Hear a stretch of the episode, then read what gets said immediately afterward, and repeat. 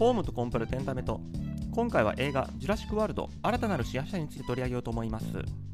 えー、とちょっと言いづらいので今回は「ジュラシック・ワールド3」と呼称させていただければというふうに思うんですけども今作は2020年4月公開のアメリカ映画でして監督はコリン・トレボロー監督。もともと「ジュラシック・ワールド」えー、とこの新しくなったシリーズの第1作を取られた監督ですね。まあいろんなところで完結編あの対策シリーズがというふうに言ってるんですけどこれってどういう意味なんですかね？この「ジュラシック・ワールド1」から始まる3部作として一旦区切りをつけるって意味なのか「ジュラシック・パーク」シリーズをもう取らないよっていう意味なのか。まあ仮に後者のジュラシック・パーク自体もこれで終わりだよって意味だとしてもあの、まあ、猿の惑星よろしく何度でも何度も復活してくるってことなのかなと思うんですけどもまあどっちの意味だとしてもとりあえずクリス・プラットが出るシリーズについてはこれで終わるってことはまあ間違いないのかなというふうに終わるんです思うんですけどもまあ今作あの典型的なハリウッド映画といいますかあの感想はまだ最後に述べようと思うんですけどもまあバカなストーリーというか抜けがいいというかあの私もちろんその小難しい映画の話よくここでしているのでそっちの映画も大好きなんですけどやっぱこういううーん分かりやすいエンタメ対策みたいなのもやっぱ大好きなんですよね。で今作で特に取り上げると思いますのは、まあえー、と背景については後ほどまたお伝えしますけども恐竜があちこち蔓延している世界においてこの世界におけるその恐竜の法律上の扱いってどうなってるのか特にバイオ新社っていうなんか自分たちが独占的にその恐竜のまあ、研究開発ができるっていうような人たちが会社が出てくるんですけどもそれって何なんだろうかっていうところとあと次にあのこのシリーズの話ができたらなんかいろんな映画に広げるかなってなんとなく思ってるのが、まあ、このバイオ新社も実はそういう表向きの仕事だけじゃなくて裏では世界を支配しようとしてる悪い会社だったってことが後に分かるんですけどもその悪い会社とやるときにも本当本当にその非合法的な活動として、えー、と世界を裏から牛耳ろうとするやつらっていると思うんですけども今回のバイオ新社っていうのはなんかマットのビジネスをやってそれで事実上世界経済を握ろうみたいなそっち系の敵なんですけどこのビジネスモデルって成り立ってんのかっていうところについていろいろ思うところがありましたのでそこの考察も話したいというふうに思います。では物語の背景といいますか舞台設定について簡単にまずおさらいしようかと思うんですけども始まりは1993年公開のジュラシック・パークの1で始まるんですけども、まあ、もちろんもともとマイケル・クライトンっていう小説家の有名な原作小説があって、まあ、それの映画化ってところではあるんですがいずれにしても映画のシリーズとしてはその1993年の第1作で化石の中から恐竜の遺伝子を取り出して恐竜を現代に再生することに成功したってところから物語が始まります。まあ、厳密に言うと,、えーと、そこで見つかった恐竜の遺伝子と現代のトカゲを混ぜてみたいな、まあ、孤立屈はあるんですけども結局のところは映画的にはもう完全に恐竜が蘇ったってことになってるので、まあ、それでいいとしましてこの「ジュラシック・パーク」の3部作これが作られまして中でま恐竜が戦ったり暴れたりといろいろするんですけどもえーと、2015年に「ジュラシック・ワールド」というタイトルで、まあ、リブートといいますか新しくシリーズが始まるんですけどもその世界の中において、まあ、今回にも結びついていくその新しい3部作の中におきまして、えーと、島を丸ごと1個使ってその恐竜たちが、まあ、生活しているのを見れるテーマパークを作ろうっていうところから話が始まっていきます。ただもちろんシリーズのお約束ではあるんですけども、えーとそのパークのえー、と設備が壊れて恐竜が脱走して大暴れっていうところが、えー、とジュラシック・ワールドの1ここの終わりになるんですが、えーと、ジュラシック・ワールドの2炎の王国におきましては、えーと、その島自体はもうみんな、えーと、脱出して観光客も誰も入れないようになってるんですけども、えー、とそこにはまだ貴重な恐竜たちがいっぱい残ってると。でもその島の中に火山があってそれが噴火しそうだと。まあそんな島でそもそもなんでテーマパーク作ったんだっていうワンへのツッコミがだから発生するのはさておきその火山が噴火するまでの間にその島に乗り込んでその貴重な距離を運び出そうっていうのが、えー、とこの炎の奥のえーと、主なプロットなんですけども、まあ、これももちろん言うまでもなくですけども火山が噴火して、えーと、火山の噴火する中、えー、逃げていくっていうシークエンスが起きるんですけども、えーと、ストーリー上の最後としましては、えー、とこの火山から逃がすために主人公一味は恐竜をその島から出て他の地域で暮らせるように解き放ってしまうっていうのが終わりになるわけです。今作、ジュラシック・ワールドの3におきましては、もう世界中に恐竜が住んでいる世界になっているわけです。えーと、映画の冒頭なんかですと、もうなんか、鳩がその辺で餌をつついてるみたいな気軽さで、線路の脇に恐竜がいて、ちょっと地面で物を食べてるみたいな、そういうのが出てきたりするわけですね。で、ジュラシック・パークですとか、ジュラシック・ワールドの世界ですと、まあ、政府がその恐竜をどういうふうに見てるかっていうのは、まあ、多少曖昧、なんならもう見て見ぬふりをするみたいな描写もあったものところではあるんですけども、今作においては、もう恐竜は貴重な生物資源であると。なので、きちんと研究して人類のために役立てようというふうに舵を切ってるふうになっておりまして、その中で、まあ、今作、えーと、ジュラシック・パークワールド3の悪役として出てきますバイオ新社という会社に独占的な管理権を多分与えていて、えー、とこのバイオ新社っていうのはイタリアにあるある地域を恐竜保護区として、まあ、恐竜をいっぱい運び込んでその中に研究所も作って、えー、その恐竜の遺伝子だとかそういったものの研究をしているっていうのが物語の舞台設定背景となっております。ではまず最初のトピックであるこの世界における恐竜っていうのが法律上どういう扱いになってるのかってところなんですけどもまずそもそも私が何を気にしているのかってところについてご説明した方がいいのかなというふうに思うんですけども映画の冒頭ですと,、えーと、バイオ新社だけがこの恐竜世界中に散らばってる恐竜を管理できることになってるっていうふうに先ほども申し上げたところなんですけどもただ映画内の描写見てるとどう見ても世界中で恐竜のお話になってるんですね。まあもちろんその空飛ぶタイプのやつですとか海の中にいるタイプあのジュラシック・ワールドの1でも出てきました、まあ、めちゃくちゃでかいやつが海にいるんですけどもああいうやつはまあ、このバイオ新社が管理するって言ったところで管理しきれない。だってもう海なんかめちゃくちゃ広いんで、捕まえられないっていうのは、それはあると思うんですけども、でもこれも冒頭もちょっと申し上げました通り、あの線路の脇になんか草食恐竜みたいなのがいてハムハム草をしてたりするわけですね。それは捕まえれるでしょうっていうふうに思うんですよね。で、一方であちこちで恐竜の密輸がされてるみたいな描写もあったりして、ただ、あちこちにその辺に野良でいるやつ密輸する必要あるって気がしてえちょっと行って捕まえてくれいいだけじゃないのっていうふうに思ったんでこの辺りどういうことなんだろうかっていうのが気になっていろいろ考えてみたんですけども、まあ、おそらくまずスタート地点としてはもう世界中で多分国連条約かなんかに加盟している国に対してはえーと、適用対象となる形で恐竜が保護対象動物に指定されてるんじゃないかなっていう気がするんですよね。なので、えーと、劇中でも、まあ、一般人が普通にその辺にいる東京に襲われたりもしてるんですけどもあの普通熊とかなんかそういうのが村とかに襲ってきたら銃とかで反撃するじゃないですか、まあ、もちろんジュラシック・パークに出てくるようなあのめちゃくちゃでかい肉食銃とかはそんな猟銃とかじゃどうにもならないかもしれないですけどもっとちっちゃいやつもいっぱいいるわけですね。その勝っちゃえばいいじゃないかって話なんですけどもおそらくその保護対象動物に、まあ、法律上、えーと国連条約が一番上にあって各国で国内法化された形で、えーと、法律上保護対象になってるから襲われていてもその自分で直接反撃というか駆除することができない。その、まあ、国が指定したハンターなりそういうのを呼ばないと駆除することができないっていうことになってるんじゃないかなと。ちなみにこの手の野生動物保護って形ですと、まあ、ワシントン条約というのがすごく有名なんですけども作中の描写見てる限り恐竜は別に絶滅危惧種的に保護する必要はそんなにない気がしてなんか勝手に繁殖してるっぽいので、まあ、ワシントン条約の中にこの恐竜も組み入れるのかあるいはもう勝手に繁殖してるっぽいんでその絶滅危惧種って扱いじゃなくて別途保護対象動物みたいに指定してるのかその法的な位置づけについてはちょっとあれですけどもおそらく基本的には世界中で、まあ、国連少なくとも国連加盟国の多数においてはこの恐竜が保護対象動物に指定されていると。なので、裏返すと、あの密輸入密輸入も成り立つってことですね。その国内では、えーと、バイオ新社なのか、まあ、その他のその国において指定されている業者だけが、その恐竜に対してま何か手を出していくことになっているので、そうじゃない人たちにおいては、えーと密輸入を受けるしかないと。まあ、その意味だと、あの映画の中でも出てきましたようにその辺で恐竜が暴れてるのに一般人としてはただやられてるだけもう逃げるしかないってもうもはやもう勝利哀れみの例の世界だなって気がしてその意味では、まあ、恐竜はすっごい強い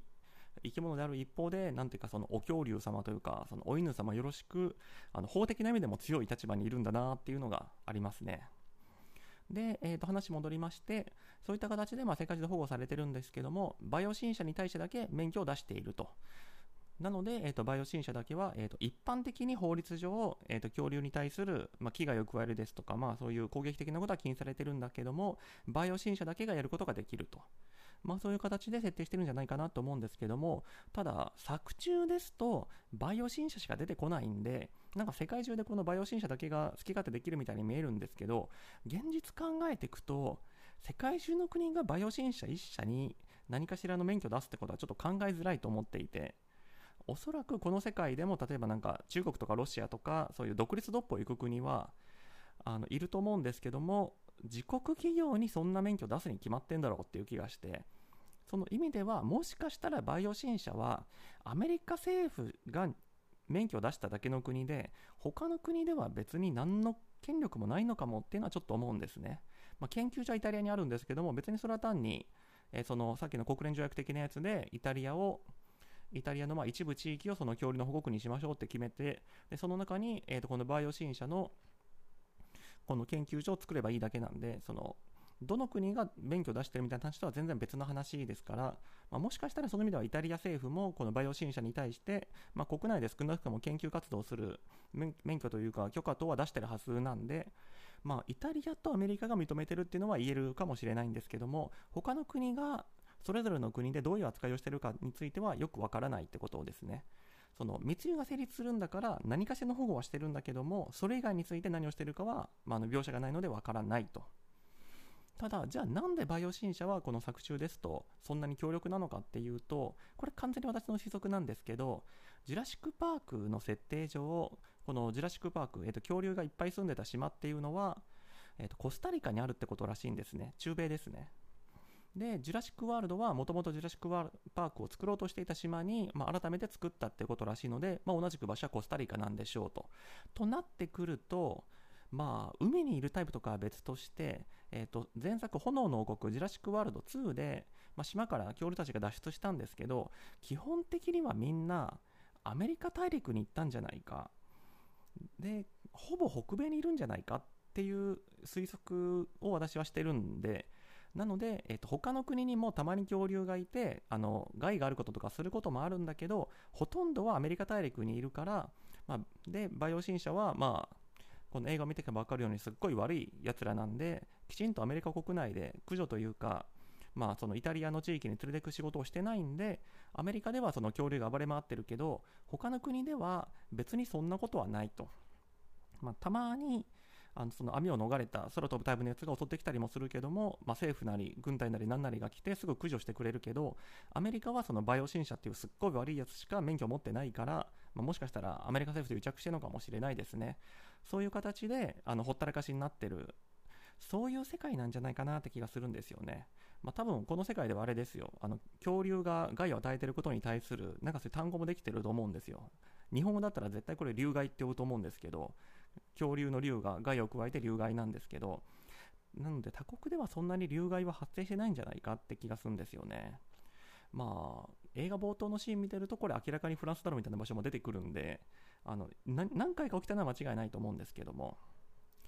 ということでまあこの世界における法律としてはまあ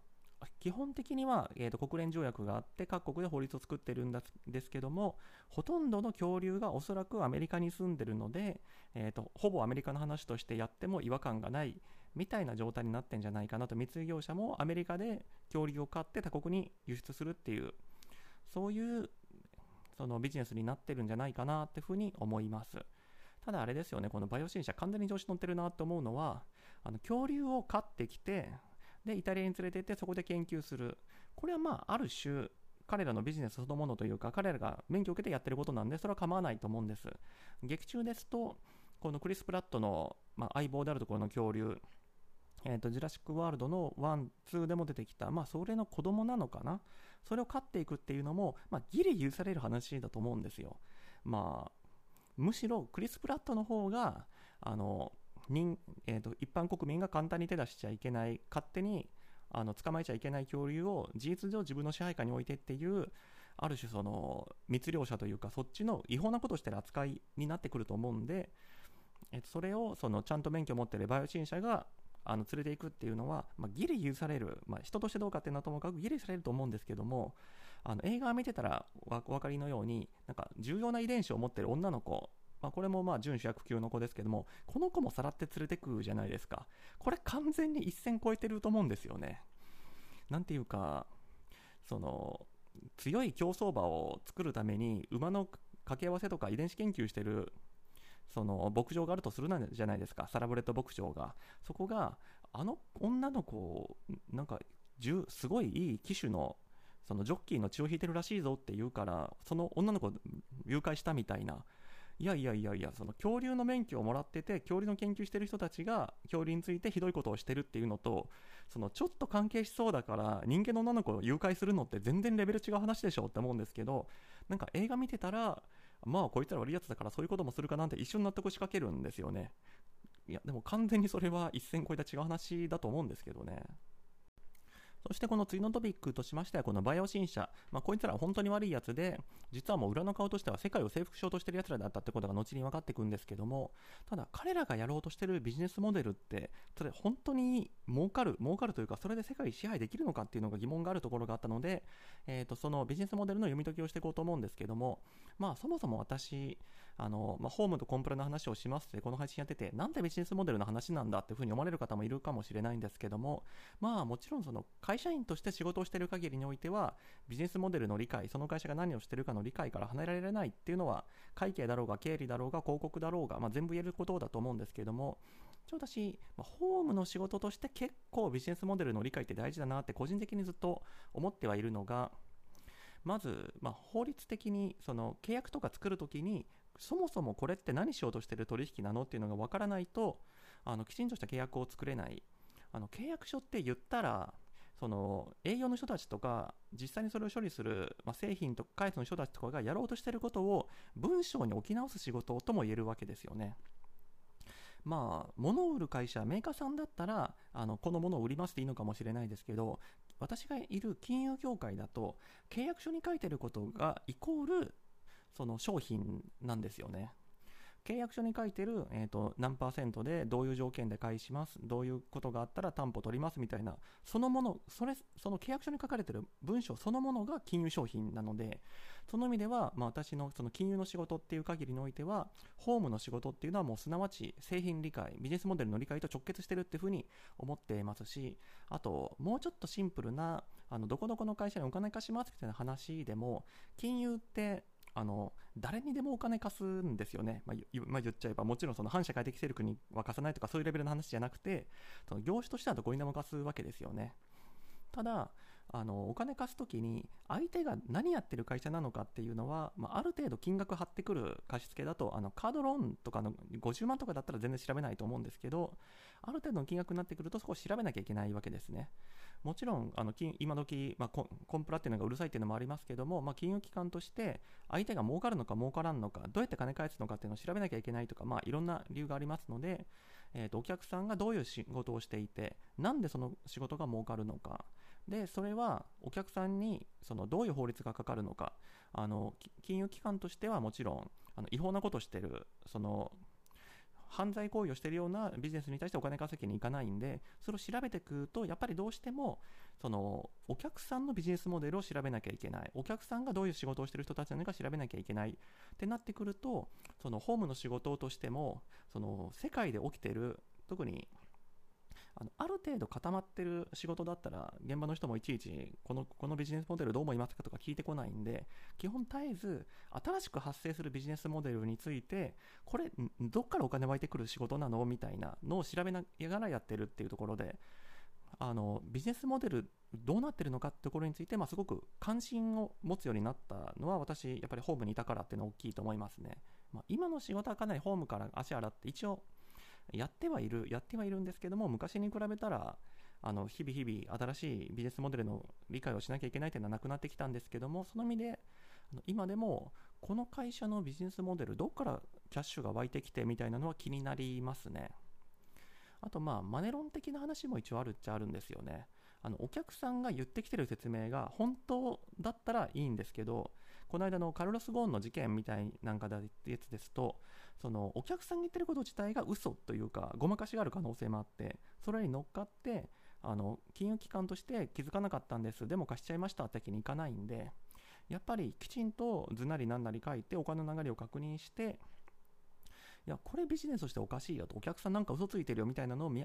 破らなきゃいけないっていうのも、えーと、最近の要請としてはありますね、まだただまあ正直なところ私がホームバリバリやってた頃の時代でまあ、まだそんなマネロ意識とかもそんななかったんで、ほったし、果たしてホームとかやってる人たちがそこまで考えてできていたのかで考えていたとしても実際に見破れたのかとか考えていくとなかなか厳しい。あのゴンさんの事件でも新生銀行そこまでできたのかっていうといややらなきゃいけない抽象的にやらなきゃいけないはやらなきゃいけないんだけどできてたのかっていうとなかなか厳しいでしょうとは思うんですけども、えー、とちょっと脇道が長くなったんですが、まあ、何にしてもこのバイオ新社のビジネスモデルがどうなってるのかっていうのは、まあ、すごく気になったところなんで、まあ、私なりに考えたことをお話ししようかなというふうに思うんですけども、えっ、ー、と、さっきの、えーと、概要のところではちょっと述べてなかったんですけども、実はこのジュラシックワール,、えーと、ワールド3の世界においては、あのイナゴの害、虫害がすごく問題になってたわけです。なんで問題になっているのかで言いますと、まあ、現実世界でもイナゴが増えすぎることによって、えー、と小麦が食い荒らされたりというのはもちろん起きるんですけども、このジュラシック・ワールド3の世界ですと、イナゴが巨大化してるんですね。もう本当に両手で抱えるぐらいのでかいイナゴが、あの現実にいるイナゴと同じみたいに、もう何百万みたいな数で増えて、もう小麦が全部食い出されるみたいなことが起きちゃってると。で、これはまあ後に、おそらくその恐竜の遺伝子、このバイオ新社が恐竜の遺伝子をイナゴに注入したことによって人工的に作られたイナゴなんじゃないかみたいなことがバレてくんですけどもただこれだけでは単にこのバイオ新社が世界を滅ぼそうとしてるだけで何の儲けでもつながらないじゃないですか。そのもう一方でこのバイオ新社はまあ多分バイオテクノロジーをやってる会社なんで作物の種というかまあ作物も売りに出してるわけですね。バイオ新社印の小麦とか小麦とか、えー、とお米とかを売ってるわけです。でえー、とこのイナゴが巨大化してあちこちの小麦を食い荒らしている中でバイオ新車の種を使った小麦だけは全く食い荒らされないということが分かっておりましてこれで、えーとまあ、ローラ・ダーン演じるその科学者とかは気づくわけです。ははんと。このバイオ新車は、えー、とこの食料を通じて世界を支配しようとしてるなと、まあ、よく考えたらこれってローラ・ダーンその他が勝手にそう思ってるだけで決定的な証拠って出てきたんだっけっていう気はしないでもないもののまあ、そういう2本立てなわけですね。まず1、えーと、巨大なイナゴを世界に放って食糧危機を起こさせると。その2と。で、みんなあの安全に栽培できる、え、植物が欲しくなるからバイオ新車の種をみんな買うと。3、おかげでバイオ新車売り上げがめっちゃ上がって儲かると。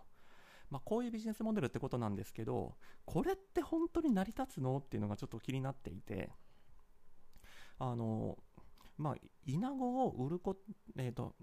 蔓延させることによって自社製品の優位性を強調するっていうことなんですけどまず、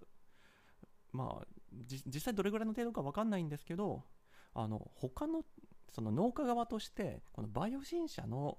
あの種を買う以外の手って本当にないの？と。いや他にもっといろんなイナゴを防ぐ手があるんだったら別にバイオ新車の種って売れないわけじゃないですか。でそこってどうなのか網をかけたりとか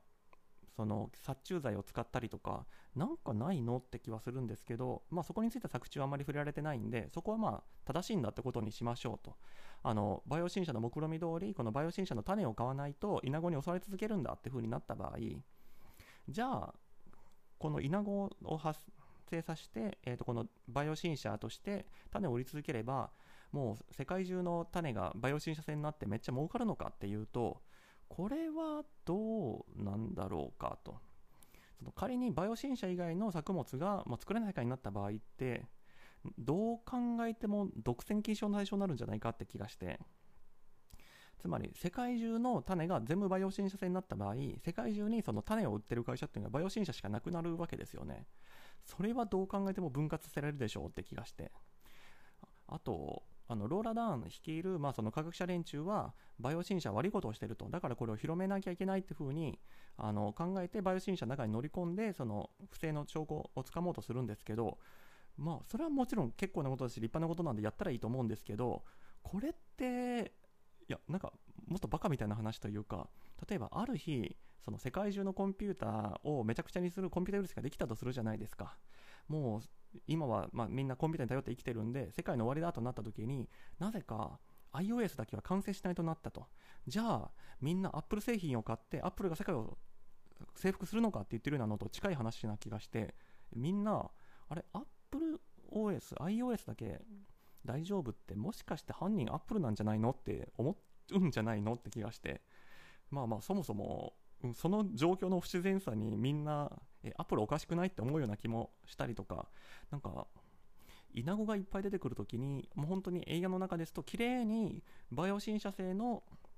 このえ畑だけは何にも食い出されてないっていう風になっていてなんかその偏差ってその科学者としての高い知見を持ってるローラ・ダウンじゃなくても全然みんな気づく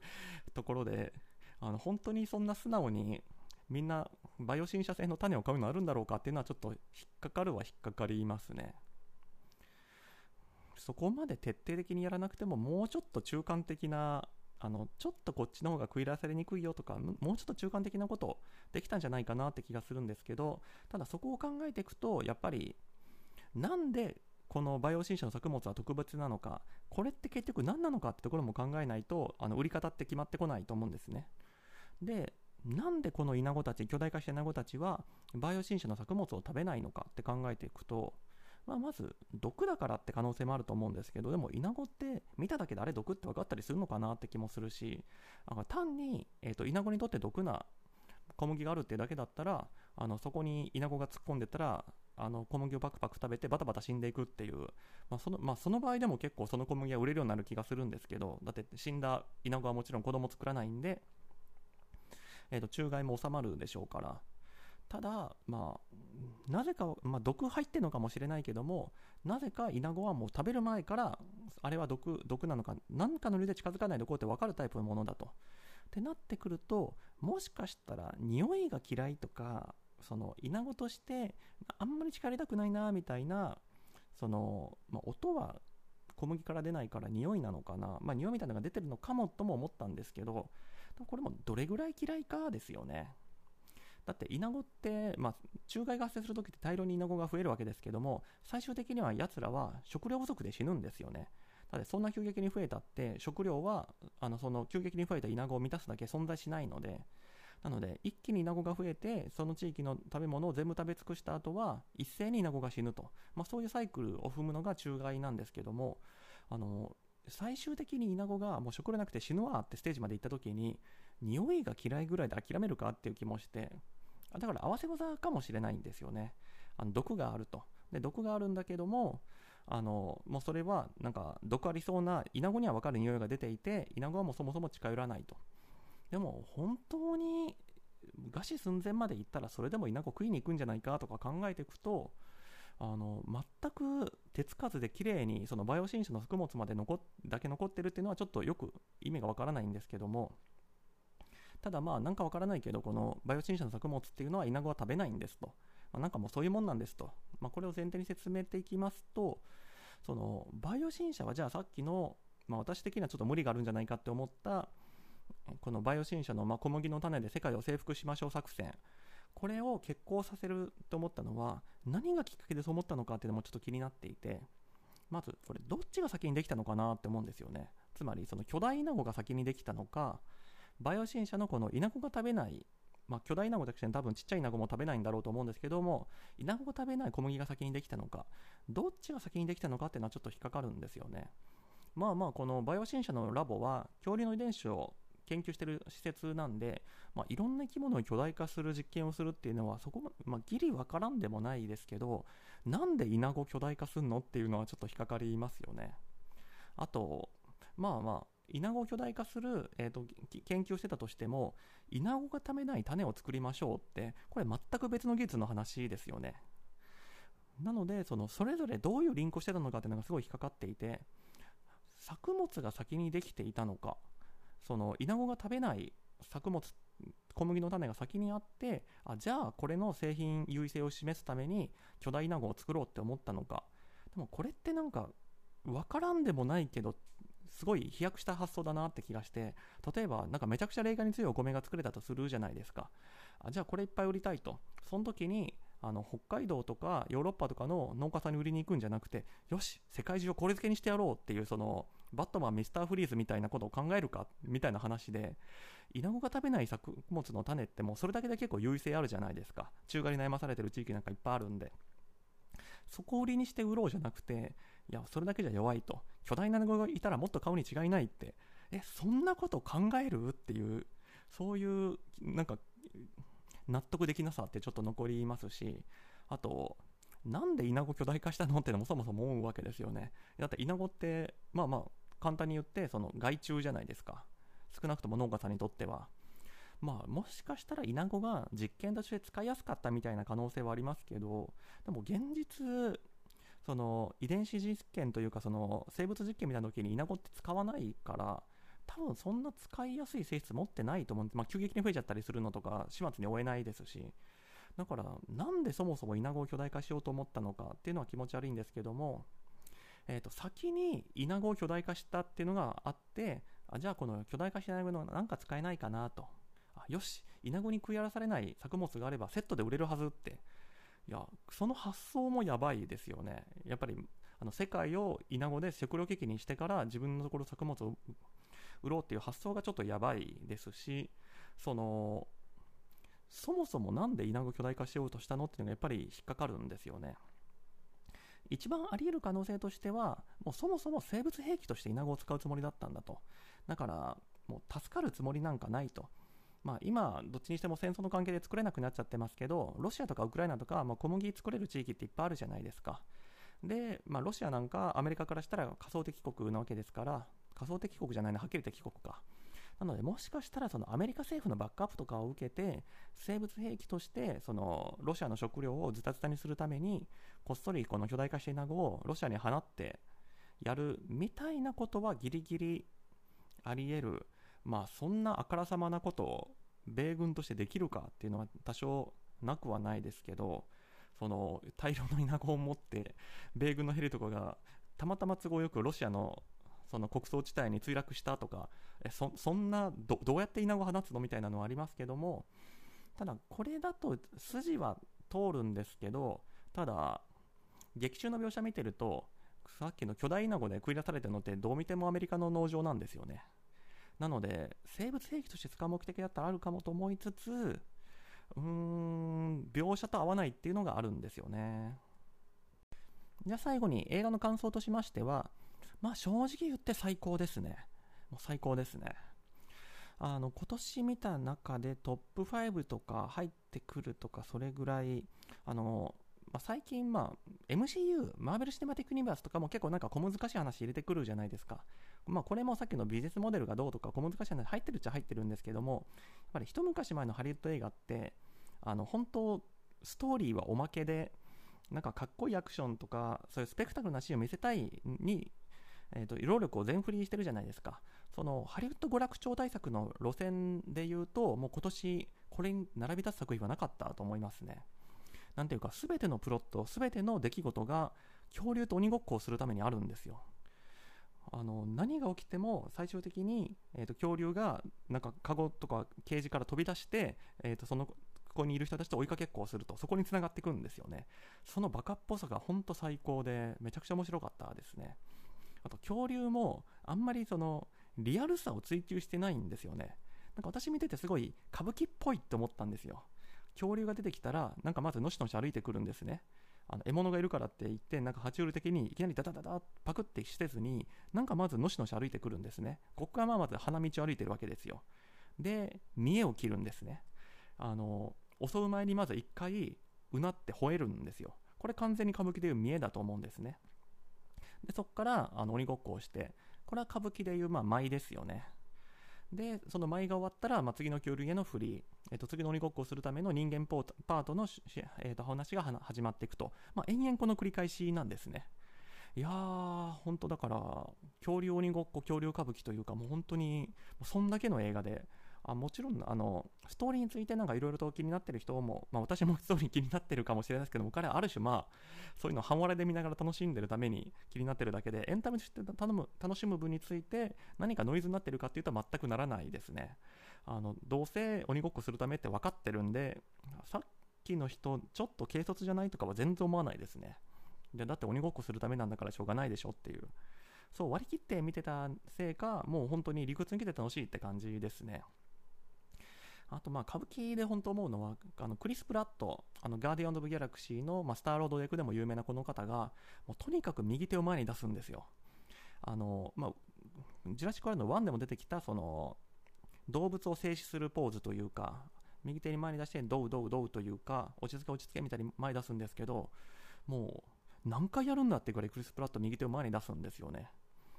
もう登場シーン登場時間の半分ぐらい右手前に出してんじゃないかってぐらいずっと右手前に出しててこれもなんか歌舞伎の見えっぽくて最高なんですけどこれあの作ってる側も絶対意識してたって思うのがもう最後の決めのシーンというかクライマックスシーンではもう他のキャラクターも入れてみんなで右手手を前に出してどうどうどうってやるんですね。もう完全に全員集合ですね。いや最高ですね。まあ今作はその意味ではもうそういうすごいサービス精神がある作品だと思ってましてただ私あの今作、えーと、旧ジュラシック・パークシリーズトリロジーに出てきたまあ、さっきのローラ・ダーンもそうですけどもあの主要キャストがもう一回出てきたっていうところも、まあ、ファンにとっては胸熱な展開かもしれないんですけど私見てたんですけど「ジュラシック・パーク」旧シリーズ。ただ正直、まあ、子供だったのもあってあんま覚えてない、まあ、大学生ぐらいになってもう一回見たんですけどもああなんか昔の映画だなって思ったぐらいでそんなに思い入れがないので、まあ、その意味でもストーリーについては本当に多分旧3部作覚えてたらニヤッとするシーンはいっぱいあったんだろうなっていうふうに思うんですけどもそういうところの楽しみはあんまりなかったですね。単純に鬼ごっこ見て楽しんでた感じですね。まあ逆にその旧3部作とか見てる人からするといろいろとあの過去のことをなかったことにしてたり見た、えー、としてたりすることでそのイラッとするというかあのファンとして許せないみたいな意見もあったりするみたいなんで、まあ、そういう意味ではあの知らない方が楽しめるのかもなって気がしますね。いや私ジュラシック・ワールドのの新しい方の3部作ですら全部見てるけどストーリー一切思い出せないのであの冒頭あの今までのあらすじを話しましたけどもこれも改めて確認してあれそんな話だっけと思いながらぐらいなもんなんでだってこのさらわれた女の子もなんか2見たのに全く覚えてなくていたかもしれないけどなんかそんな複雑な事情ある子だったんだって今思ったくらいな感じで。なのでその意味ではあの3部作の完結編6部作の総集大成っていうものの全く知らずに見て問題ないと思いますね。はい。というわけで今回は、えー、とこの辺りで終わるかと思います。ご清聴どうもありがとうございました。